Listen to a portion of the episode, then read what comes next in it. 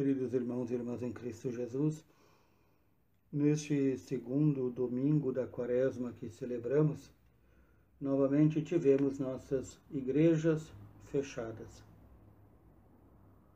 Não compete aqui, não é o momento, comentar a causa, as causas materiais deste novo fechamento das igrejas aqui no Rio Grande do Sul.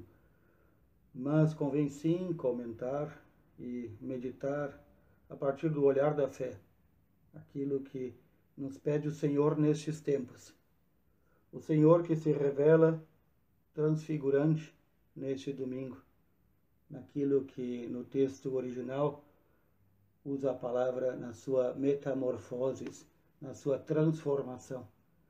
Esta visão da fé que foi dada a poucos dos apóstolos foi dada para confirmar a fé que Jesus é o Senhor e Salvador, mas também que ele resplandece na glória do Pai.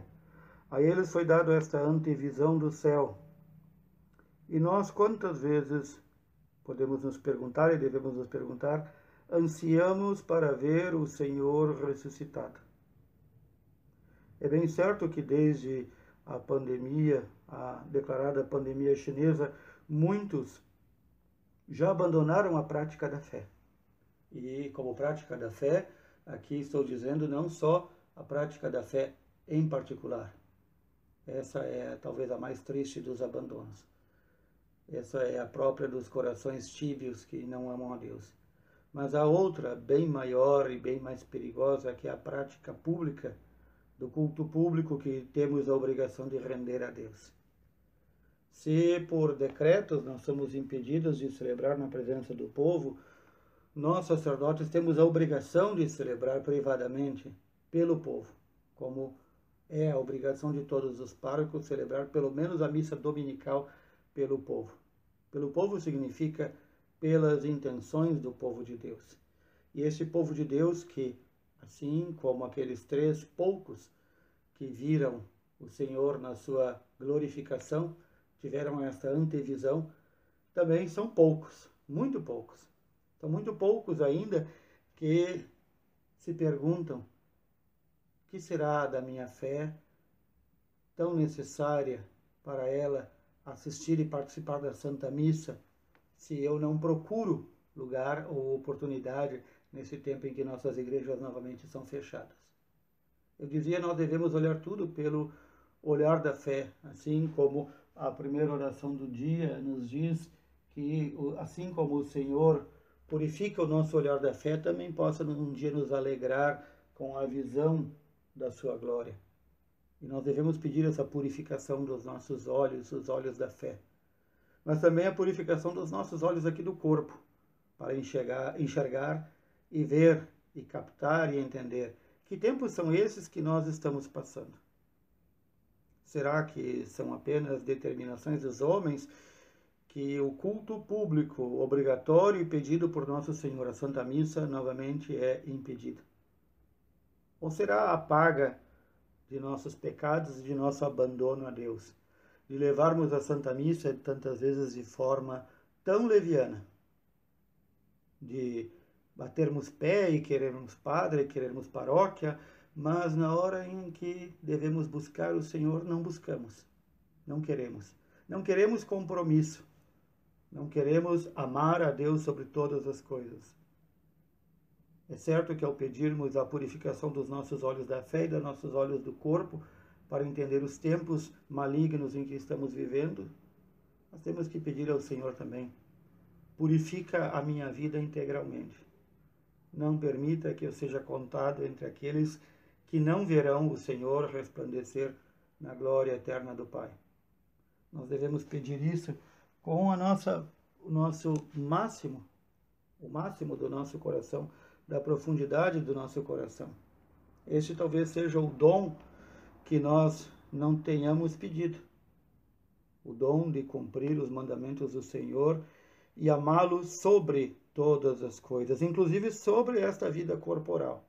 Desde o início da pandemia, nós estamos ouvindo esta conversa, digo, conversa mole, totalmente desenraizada da fé, de que é importante salvar vidas. Essas vidas de que falam são vidas corporais, vidas aqui neste mundo. Quem assim prega e fala já não crê em vida eterna. É claro que não devemos descuidar de salvar as vidas, todas as vidas são importantes, mas especialmente a vida mais profunda, a vida da fé. O homem não é um animal como qualquer outro que rasteja sobre a terra e deve se preocupar apenas com a saúde do seu corpo. A saúde do seu corpo deve estar entre as preocupações que englobam a saúde do seu todo, corpo e alma. Do que adianta o homem ganhar este mundo? Ainda essa semana o Senhor nos disse isso. Do que adianta o homem salvar a sua vida aqui neste mundo e perder a vida eterna? Do que adianta ganhar este mundo, ou seja, conservar a saúde do corpo e perder a vida eterna? Não ouvimos isso durante essa semana. Lemos, escutamos, mas não ouvimos. Ainda vivemos numa época e num período tão triste em que até os líderes religiosos só creem nesta vida e nada mais. E, como só creem nesta vida, procuram viver como animais, dispondo de qualquer meio de conservar esta vida, porque não creem na vida eterna não creem no Senhor ressuscitado.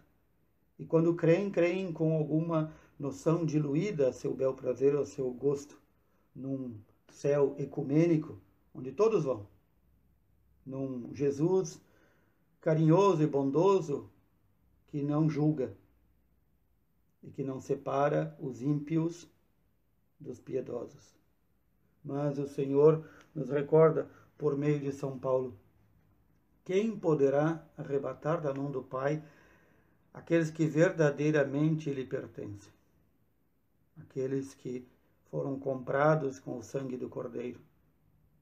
A primeira leitura que ouvimos nos fala deste sacrifício de Isaac que seria oferecido por seu pai. E este sacrifício não é completado, pelo menos não fisicamente na última hora, como assim convém nas coisas de Deus, na última hora nossa, mas na hora precisa de Deus, Deus intervém e diz: Não quero o sacrifício de teu filho. Isso foi apenas para testar, provar o teu amor e a tua fé por mim.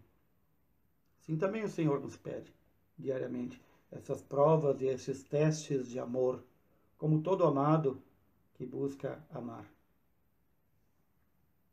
o quanto amamos o Senhor. O que é que nós somos capazes de sacrificar pelo Senhor? Aí está a régua, a medida para sabermos como vai o nosso amor a Deus. Este sacrifício simbólico, ou então no coração, e não no fato de Isaac, que é colocado em seu lugar um cordeiro, representa, é a prefiguração do sacrifício que o Senhor Deus Pai faz e fez por nós, de seu próprio e único Filho. Ele poderia ter escolhido milhares e milhares, centenas de milhares de nossos antepassados em sacrifício para aplacar a sua ira contra nós. Mas ele viu que o único agradável seria seu filho e escolheu seu filho para morrer em nosso lugar, para que tenhamos vida, vida verdadeira, vida plena, para que tenhamos acesso à vida eterna, para que um dia possamos ver o Senhor em sua glória, mais resplandecente do que ele se mostrou no monte. Quantas lições a palavra de Deus neste segundo da, domingo da quaresma hoje nos dá. Que nós possamos meditar e fazer aqui também a medida, rever as medidas, medidas de comprimento, altura, largura, profundidade da nossa fé. Que é que eu estou disposto a sacrificar em minha vida por amor ao Senhor? Esta é a pergunta, a meditação que devemos fazer neste segundo domingo da Quaresma. Como tenho correspondido ao amor do Senhor? Buscai o Senhor enquanto é tempo, assim nos diz a Sua palavra. Deixai-vos reconciliar com o Senhor, assim nos diz a Sua palavra. Que o Senhor nos ajude, nos fortaleça, nos dê uma fé firme, amorosa, amorosa da profundidade das entranhas do nosso amor ao Senhor. Louvado seja nosso Senhor Jesus Cristo, para sempre seja louvado.